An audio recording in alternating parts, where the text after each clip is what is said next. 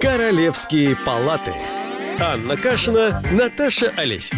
Умно и красиво. Обо всем. И снова здравствуйте. Королевские палаты. Умно и красиво. Иногда красиво-красиво, иногда умно-умно. Наташа Олесик, Анна Кашина, привет. Привет! Сегодня мы поговорим про замечательную вещь. Сегодня мы поговорим об про эффекте себя. про себя. Мы сегодня поговорим об эффекте Даннинга Крюгера. И, кстати, интересно то, что эта тема была подсказана нашими слушателями наших подкастов, за что, ребята, вам огромное спасибо. Обратная связь мы- может осуществляться через нашу страницу на Фейсбуке, которая так и называется «Королевские палаты». Зачем мы вам нужны? Для того, чтобы что-то в себе понять, нужно знать чуть больше. Хотя некоторые так не считают. Мы возвращаемся к синдрому Даннинга Крюгера. Интересно то, что он появился в 90-е годы, да, в середине 90-х. То есть какой-то парень, Питтсбург, город, представь себе, идет грабить банк. Причем не один, а два. Никакой маскировки на нем. Идет весь красивый, улыбается, глядя в камеру наблюдения, прежде чем выходить из каждого банка. И ночью полиция его задерживает. Парень такой смотрит записи с камер и говорит, а, а как же так? Ну на мне же был сок! Кричит он. Выяснилось спустя, что он думал, что нанесение лимонного сока делает его невидимым для камер видеозаписи, потому что ведь лимонный сок, он используется для, ну, для невидимых чернил, и логика парня, да, по фамилии Уиллер, что если он пока он, до тех пор, пока не находится с источником тепла, он должен быть неуязвимым. А что люди так подумали? Ты слышь, парень, а может ты обдолбался? Может ты под воздействием? Проверили. Нет. Это означает, это к нему применим другой глагол. Не обдолбался, а заблуждался. Так родился а, да- так родилось исследование, насколько я понимаю, Даннинга Крюгера, про которое тоже знаешь достаточно многое. Так что Да, я сегодня посвятила, в общем, э, замечательным ребятам э, огромное количество времени. Я прочитала это в оригинале, и это очень хорошо написанное исследование. Если вы никогда их не читали, может быть, с этого стоит Поржете. начать. Да, потому что оно написано с удивительным чувством юмора. Это редкость для исследований. Они хохмят на протяжении, в общем-то, всего исследования, не теряя при этом научной базы, цитирования и возможности э, выложить ясно свою мысль. Значит, о чем пишут ребята? так. Ребята пишут, что э, у каждого из нас существует искажения в сознании, которые сохраняют нашу способность а, любить себя, нашу самооценку, и, в общем-то, все это нам нужно для того, чтобы оставаться в здравом уме и светлой памяти. И вот как это работает. Дело в том, что люди, которые не особо хороши в какой-то области деятельности, не склонны к метаанализу. То есть они не способны понять, когда они лажают. Еще проще. Чем э, менее образованный человек, тем чаще бывает так, что он уверен в своей компетентности. Он думает, что он знает э, больше других и не понимает, он, не в он настолько туп, извините, или не образован, что иногда он просто не в состоянии этого понять. Более того, если мы говорим слово метаанализ, привыкаем оперировать учебными, как бы, всякими страшными словами. Метаанализ, произношу медленно. Так вот, метаанализ — это способность выйти из своей ситуации и посмотреть на себя со стороны с учетом, так сказать, всех предлагаемых вариантов для того, чтобы объединить это в общую гребенку.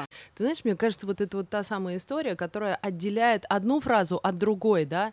Ну, то есть парень, который думал, что нанесение лимонного сока на лицо делает его невидимым, и сократовская фраза «я знаю, что я ничего не знаю» — это громаднейшая пропасть. Счастливый парень с лимонным соком просто до, до него даже не доходило, что он может чего-то не знать. Э, ужас заключается в том, что, ну, во-первых, мы тоже с вами в чем-то хороши, а в чем-то не очень. И это значит, э, что каждый из нас иногда в оценке других людей может впадать, э, в общем-то, вот в такой вот, э, Синдром. да, Не обязательно быть дебилом для этого. да, не обязательно. То есть можно быть очень интеллектуальным, но в других сферах вот совершенно не понимать, что ты, что у тебя здесь граница твоей компетентности, она уже все закончилась, привет.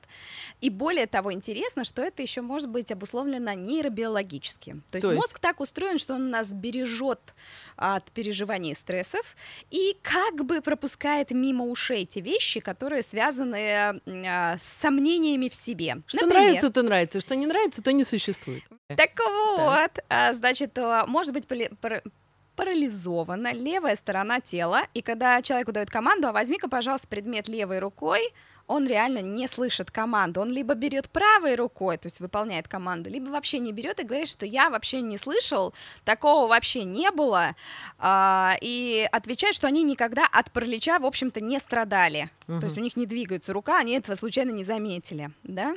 Как интересно. И, и- и от чего это происходит? А потому что вот э, конкретно повреждение конкретной зоны участка головного мозга, она вызывает не только паралич, но и неспособность понять, что он парализован.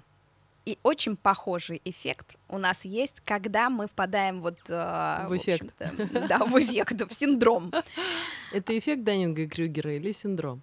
Но синдром самозванца, эффект Даннинга-Крюгера. вот, давайте так. так, разберемся. Да. Хорошо, то есть э, в силу каких-то, скажи мне, это получается медицинская проблема или это все-таки проблема больше когнитивного какого-то психологического характера? Ну, то есть чем больше ты знаешь про себя, чем больше ты знаешь про, про лимонный сок, про его нанесение, про ограбление банков, тем больше ты в этом начинаешь разбираться. То есть человек, способный к обучению, в состоянии в какой-то момент прийти к выводу, что нет, ребята, я, наверное, где-то лежанул. Мгм. Ну, Ну, вот а исследователи, вот эти же Да. самые, они утверждают, что все-таки, если мы учимся, то мы реально начинаем понимать. То есть у них было там 80 человек, которые шутили. Хорошее исследование. А, вот это мне тоже понравилось. Да, да. и эти, а, значит, они шутили, а потом должны были оценить, насколько смешно они шутили. И оказалось, что когда они понимают, и у них есть ясные критерии, что является смешно, что не очень-то смешно, и когда они оценивают еще себя относительно других, то они более объективны, чем в тот момент, когда они ничего про это не знают. Тогда у них все прям смешно, и все они такие замечательные. То есть достаточно научиться предмету, чтобы быть более объективным по отношению к себе. То есть многие знания, ребята, умножают, многие Печали, печали. да, множит скорби. Ну а что же делать? Мне знаешь, что еще понравилось? Насколько я помню, когда Даннинг с Крюгером, значит, всю эту историю в стенах э, университета сделали, да, провели какое-то исследование, они потом пошли дальше, они пошли уже за пределы э, лаборатории, пошли на стрельбище, и там любители стрельбы о безопасности оружия тоже опрашивали. И, короче, точно так же, как предыдущие результаты, вот эти незнайки все сказали, да я, хо-хо, да я ж молодец и так далее.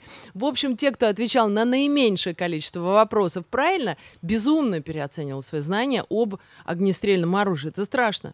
И, кстати, знаешь, что еще заметили? Что шоу талантов, вот представь себе, шоу талантов, люди пришли побеждать. И слава богу, это очень хорошее качество. Но, в принципе, это как в анекдоте про кота. Не понял. Знаешь, вот это вот, когда кот ползет по водосточной трубе. Я его вспомню от начала до конца. Этот анекдот, может, в конце э, подкаста нашего расскажу. Ну, то есть они вообще не могут себе представить, на секунду даже смоделировать ситуацию, что их, меня, красавца, талантище, какой-то козел взял и отверг.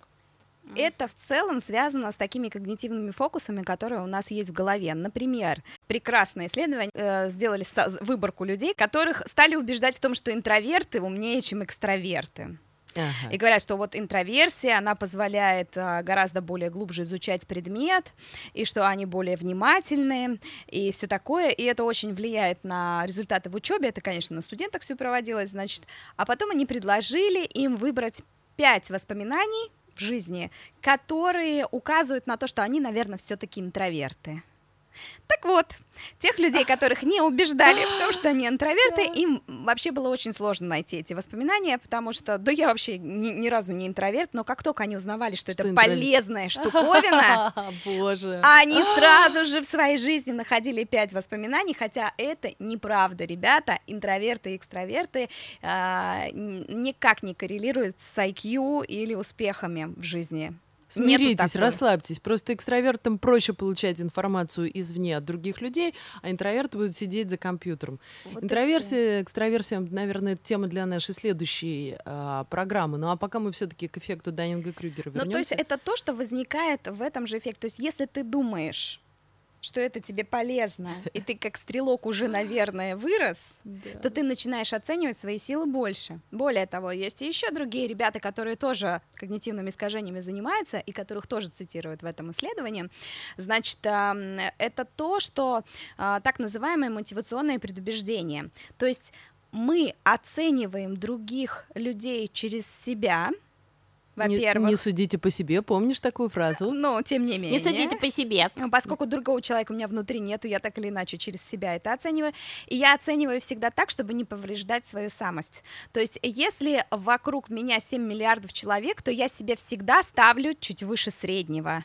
То есть 99% людей на Земле считают, что они чуть выше среднего. Ты знаешь, еще одно исследование, я не знаю, насколько оно коррелирует, но скорее чуть, э, коррелирует с э, Даннинга Крюгера исследованием. 80% водителей оценивают свои навыки вождения выше среднего, что является статистической невозможностью. А вот теперь мы с вами говорим еще об одном интересном эффекте, который связывает, собственно говоря, Даннинга Крюгера с эффектом самозванца, и Так. который касается гендерных искажений. Смотрите, какая интересная фигня. Например, если в университете менее 15% женщин, они считают, что они туповатей, чем мужчины. Женщины сами. Да, Так. сами они. И когда у них, допустим, в анкете при сдаче экзаменов появляется такая галочка, как пол, их сразу же а, результаты по экзамену падают. Но достаточно им приобрести численное преимущество хотя бы выше 15%, как этот эффект начинает терять свою значимость. То есть, ну, например, традиционно считается, что женщины не хороши в математике и физике. И Мгм. это гендерное искажение. На самом деле это не так. Потому что если мы берем результаты там школьных олимпиад, то мы с удивлением можем обнаружить, что, о боже, девочки там составляют очень значительное количество. Раньше их просто туда не пускали. Мне кажется, это вопрос еще статистики. Недостаточно, э, э, недостаточно данных для того, чтобы эту картину пересмотреть заново. Потому что раньше мы так или иначе э, делили девочки это гуманитарный ум, а мальчики математический. Так вот, это тоже, в общем-то, неправда. Слушай, ну вот на самом деле а, интересная тоже история. Мы же о- очевидно понимаем, да, мужчины и женщины, что мы абсолютно разные. И на- мы управляемся при помощи разных гормонов, во всяком случае в каком-то более раннем возрасте. Женщины это прогестерон, эстроген, у мужчин это андрогормоны, там тестостерон и так далее. Вот. И как бы это диктует нам, я читала какое-то исследование, что, во-первых, это диктует нам, ну, во-первых, э, стандарты поведения другие, да, а во-вторых, иногда еще и наличие даже в отдельно там взятых мужчинах, допустим, а, а, какого-то определенного уровня тестостерона может тебе продиктовать даже твои политические предпочтения. В принципе, мы находимся на очень шаткой системе сейчас для того, чтобы рассуждать, кто же, блин, умнее, баба или мужик, вот это вот все, понимаешь? Вопрос в том, что мы не монолитная масса. Важно понимать, что есть Именно. женщины с высоким уровнем тестостерона, и Да. они могут дать фору женщин, э, мужчинам с высоким уровнем эстрогена. По своим Там, по своим бойцовским с- качествам по своим амбициям, бойцовским например. качествам. И точно так же, чем мы, ну, как бы дальше развивается цивилизация, тем больше мы понимаем, что женщины, они не тупее, они просто не имели доступа к образованию, доступа к науке. И если мы сейчас зайдем в университет, мы можем с большим удивлением обнаружить процентаж. То есть мужчины чаще идут на работу, а женщины чаще идут учиться. Мне кажется, это уже советских времен было такое, разве нет? Я думаю, это связано, во-первых, с- это началось, ну, скажем, если мы сравним с царской Россией, да, и сейчас, да, то, Мгм. конечно, в советский э, момент, в советское время началось это резкий рост, да, такой, когда наконец-то женщины получили возможность получения а, высшего образования, получили а, право голоса, право на работу, право на труд, которого раньше не было, да, ну, то есть а, там были и плохие вещи, но были и хорошие вещи, которые уравняли немножко в правах. Мне кажется, что это вообще все шло со времен Второй мировой войны, да? Вторая мировая война, которая унесла огромное количество жизней мужчин, заставила женщин за- занимать все позиции, которые традиционно занимали мужчины. И, может быть, с какой-то стороны это спровоцировало рост равноправия, то есть или Олесик с вынудило. первой, потому что а женщины обрезали волосы после Первой мировой войны. Первой, да, конечно. Мужчины Ев- уехали. Но это Европа касается. Да, женщины обрезали волосы и оделись а, в мужскую одежду. И когда мужчины вернулись с фронта, их ожидали кондуктора женщины, кондуктора и там водители женщины, э, там, не знаю, женщины-дворники. И там была прямо драка с отниманием метел и Да-да. выметанием сумок э, из Ужас. вот, э, общественного транспорта, потому что мужчины пыт- пытались отстоять Но своё вернуть право этого уже не, не случилось и вряд ли когда-либо Да. случится. Потому, ну... что, потому что теперь у нас немножко другая, другое, другое общество, где какие-то вещи, которые раньше казались вполне окей, например, если мы посмотрим «Москва слезам не верит», да, ну, понятно, то, то мы с удивлением обнаружим, мужская, в общем, роль, она вызывает, ну, скорее отвращение, чем, не знаю, какое-то там э, женское одобрение или энтузиазм. То есть вот эта спорность, она становится все больше и больше, потому что мы начинаем ценить себя больше, угу. и там женщина-директор завода, которая берет какого-то алкаша к себе в дом, она выглядит... Что, на... что больная, это было? что ли? Да, да. Ты зачем? Да, в том-то и дело. А тогда это как бы, ну, хорошо, она же там разведенная, одинокая, ну, хоть какого-то мужичка завалящего, ну, так и возьму. Как будто она не может его объективно оценить а, оценить. Это опять вот этот Слушай, вопрос объясни, ну ладно, мы сейчас уйдем в другую абсолютно э, тему, но все откуда вот это вот, кто заставил э, любить это же тоже навязанная какая-то история, стереотип в обществе, что женщина не может находиться одна, как хоть какой, завалящий, нормально, алкоголик, ничего, потерпим, лишь бы мужик был в доме. Этим же пронизано все практически. Но это вопрос еще такой двоякий. Он, с одной стороны, навязан нам обществом, а с другой он навязан нам гендерным стереотипом. То есть, если ты женщина, ты должна родить. Если ты должна родить, то ты должна ага. родить до 40, потому что иначе старородяща, да? Ну, опять. Вот. Опять. А раз ты как Все бы... Да, раз у тебя с 20 до 40 фертильный период, ты должна вот как бы вот умри, но воспроизвести себя, то тогда, в принципе, для тебя это является приоритетом, а не бизнес, не наука, и уж тогда, ну, хоть какой-нибудь плохенький, но пусть будет. Во Второй мировой, типа, мужчины погибли, и это ценный фрукт, Конечно. надо брать, а то как размножиться иначе. И поэтому, в общем-то, до сих пор еще где-то, ну вот так вот, это эхом доносится до нас. Если ты медик, то, скорее всего, мужчина, врач это как бы мужчина. Если ты а, юрист, то ты мужчина. И вот в Гарварде тоже проводили Если исследования. Если ты режиссер, то ты, скорее всего, тоже мужчина, кстати. Да, проводили исследования в Гарварде, когда они просили студентов-медиков там и юрист, э, ну, как бы будущих адвокатов оценить свои работы. Всегда мальчики оценивали чуть лучше, чем есть на самом деле, всегда девочки занижали себе оценки. То есть это связано в том числе с восприятием. А так или иначе, наша уверенность Опять в том... синдром самозванца всплыл. Слава богу, вернулись на нашу стезю. Да, потому что, потому что это связано опять э, с когнитивными искажениями. То есть если я считаю, что я не очень, я могу занижать свои собственные э, результаты. Считать ты можешь, что ты не очень, только тогда, когда у тебя есть э, механизм или есть ресурс в мозгу, который позволяет тебе анализировать. Анализировать ты начинаешь тогда, когда ты либо у тебя интеллект изначально выше, либо когда ты все-таки чему-то уже поучился. И опять же, возвращаясь к этим исследованиям, студенты, у которых уровень э, интеллектуальных способностей был на общем фоне выше, чем у всех остальных, занижали свою успешность и свои способности а мальчики завышали. Нет, нет, это вообще про всех студентов говорили, что они не, недооценивали свою относительную компетентность.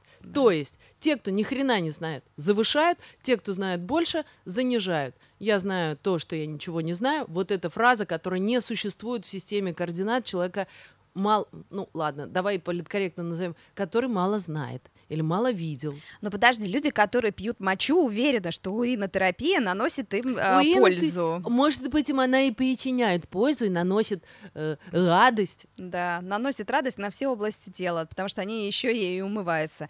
То есть они уверены в или том, что это на парня, который пытался ограбить банк. Абсолютно. Вы понимаете? А я знаю при этом прекрасную женщину-геолога, которая ходила по дому с яйцом сырым разбитым в стакане и вертела в разных местах комнаты, потому что там, где сворачивается называется белок, да. Там, там патогенная зона. Это геолог говорит, понимаете? То есть она геолог, и при этом она считает, что там вот какие-то энергии царят. Я знаешь, о чем подумала? Что, скорее всего, даже у самых умниц, разумниц, э, тех людей, которые получили образование, ну там свое основное, там, ну понятно, у них все равно есть э, какой-то момент избирательной некомпетентности и, или же недостаток информации заставляет их выбирать какую-то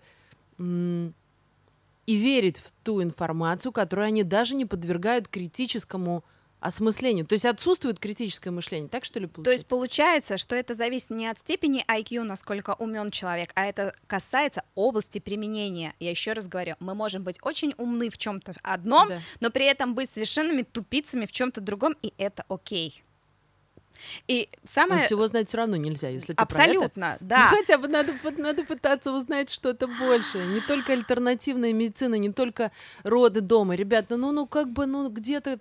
Это же вопрос критического мышления, правда? же? Это вопрос к способности к критическому мышлению, потому что вообще есть многие люди, которые, например, прекрасные, я не знаю, ну, допустим, пианисты, но при этом они не способны к критическому мышлению, они могут быть творцами, могут быть очень интеллектуальны там в плане истории музыки, но при этом они не способны, у них нет такого метода метаанализа, то есть способность подняться и сказать, окей, а какие критерии у меня есть? Вот, ну, что показывает, что это уже хорошо, а что показывает, что это плохо? То есть сначала нужно разобраться в предмете, вот что важно. И понять, а что мне вот, например, скажет, вот я как стрелок уже нормально, или я как стрелок еще мазила страшно, и мне еще работать и работать. Ага, я поняла, к чему ты клонишь. То есть ты клонишь к вопросу, который я бы лично, наверное, и я стараюсь его э, задавать себе достаточно часто, но тоже бывает заносит, честно. Вопрос такой, уж не, дура, э, уж не дурак ли я, да, в данном конкретном случае? Уж не херню ли я, простите, дорогие ребята, несу?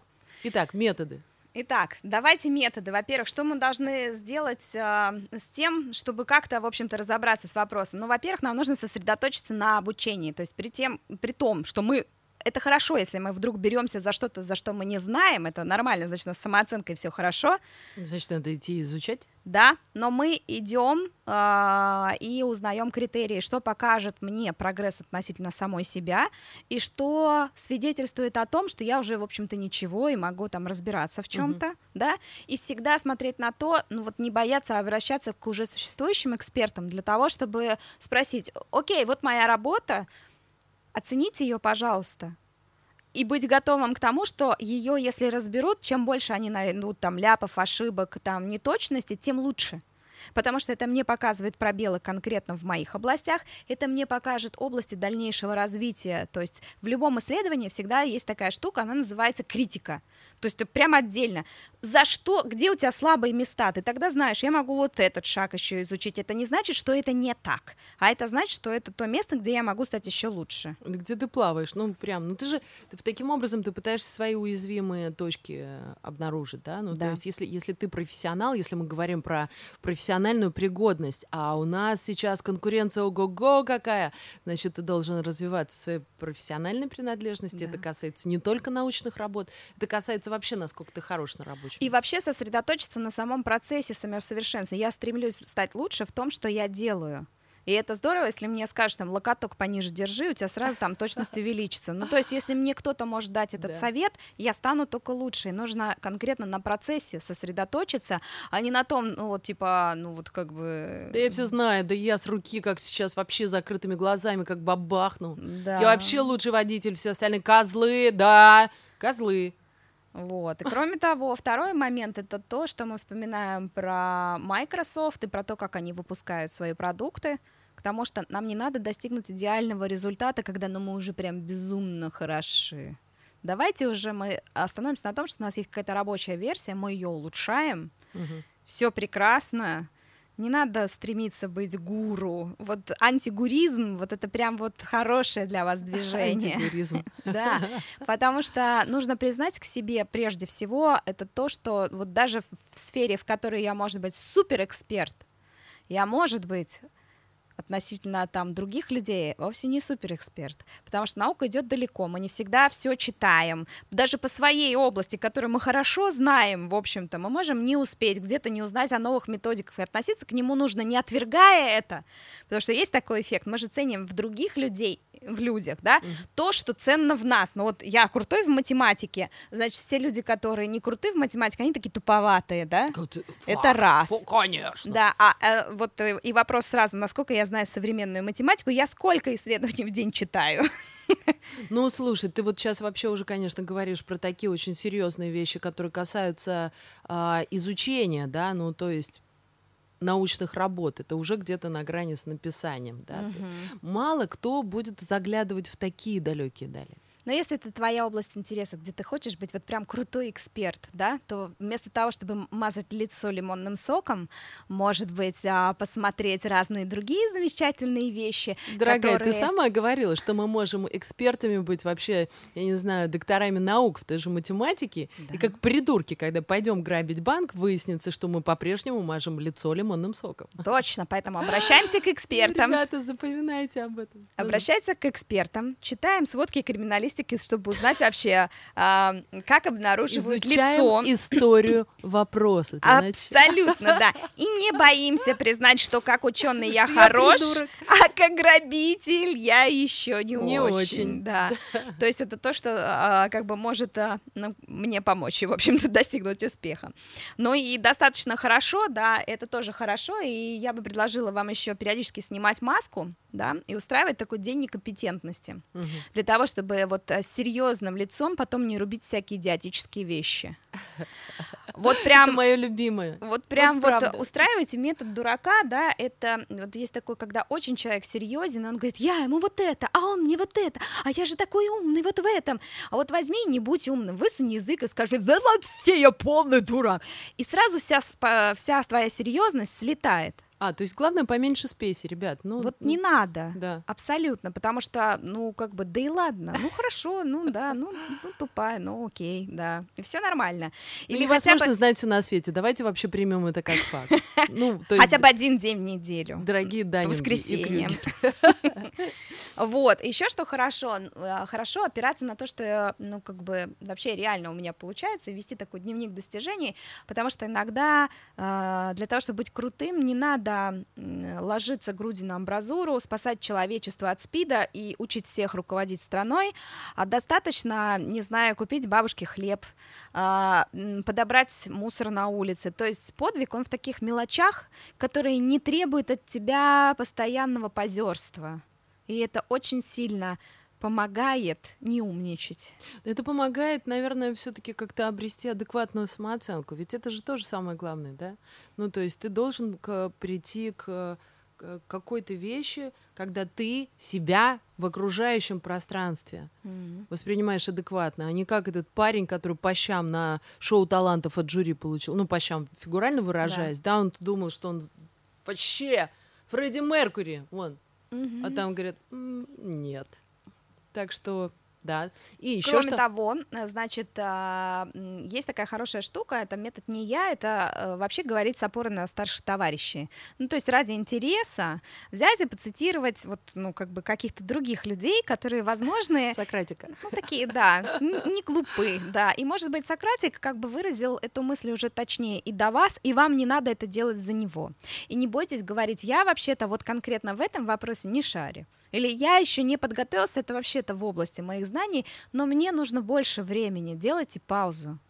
Слушай, а я знаешь, о чем подумала? Ну, ведь люди, которым, в принципе, этот подкаст посвящен, да, они не в состоянии понять, что ты сейчас вот говоришь.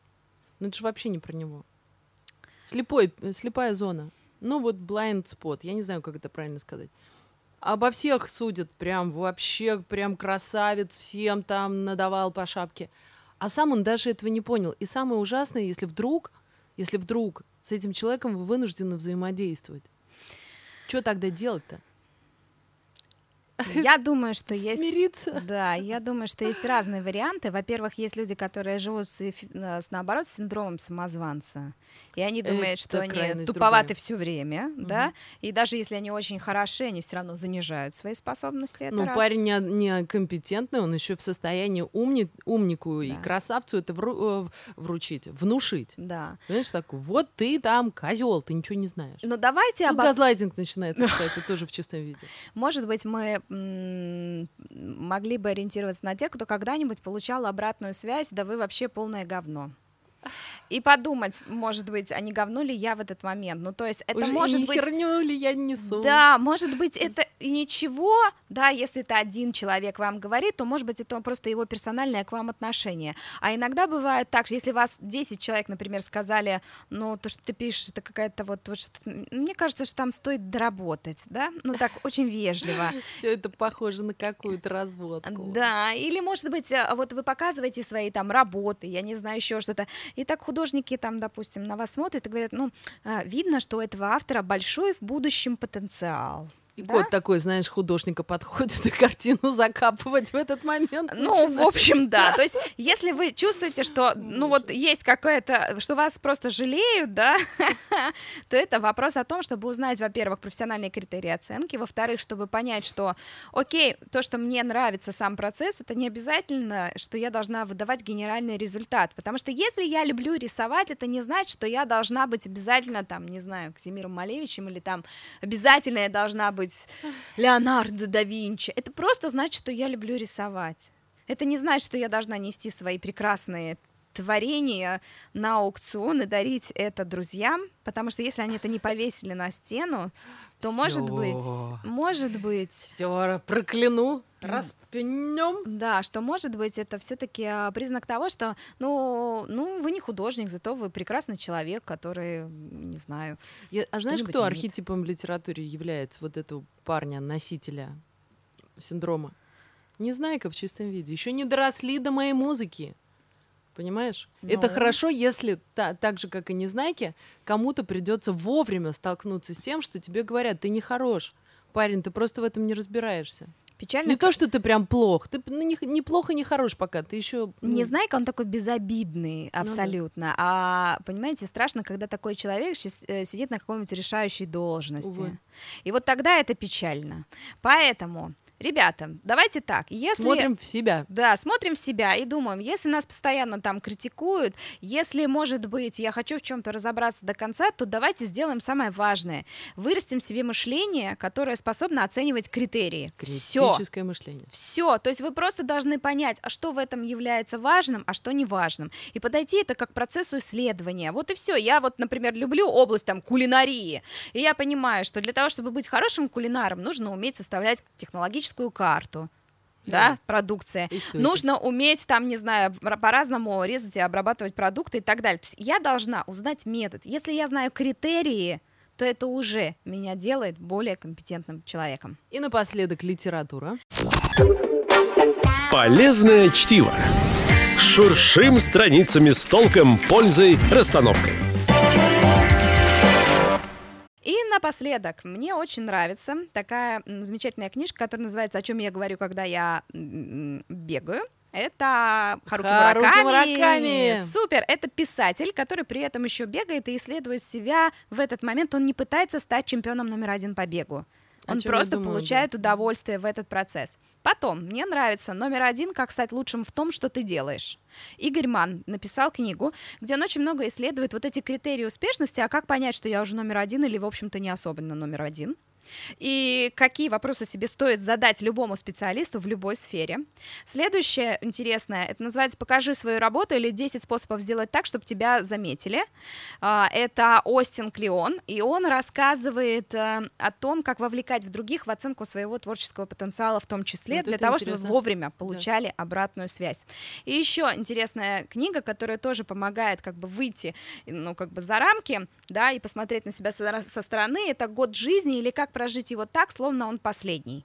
Стивен Левин, она э, как бы говорит, во-первых, об осознанности, а во-вторых, о приоритетах, потому что, может быть, вам не надо быть супером во всем, а достаточно быть хорошим в чем-то, в чем у вас действительно получается. Это было все на сегодня про эффект Даннинга Крюгера. Ребята, старайтесь его все-таки у себя где-то найти и побороть ваши королевские палаты. Наташа Олесик и Анна Кашина. Я за метамышление. Ю! И я. Королевские палаты.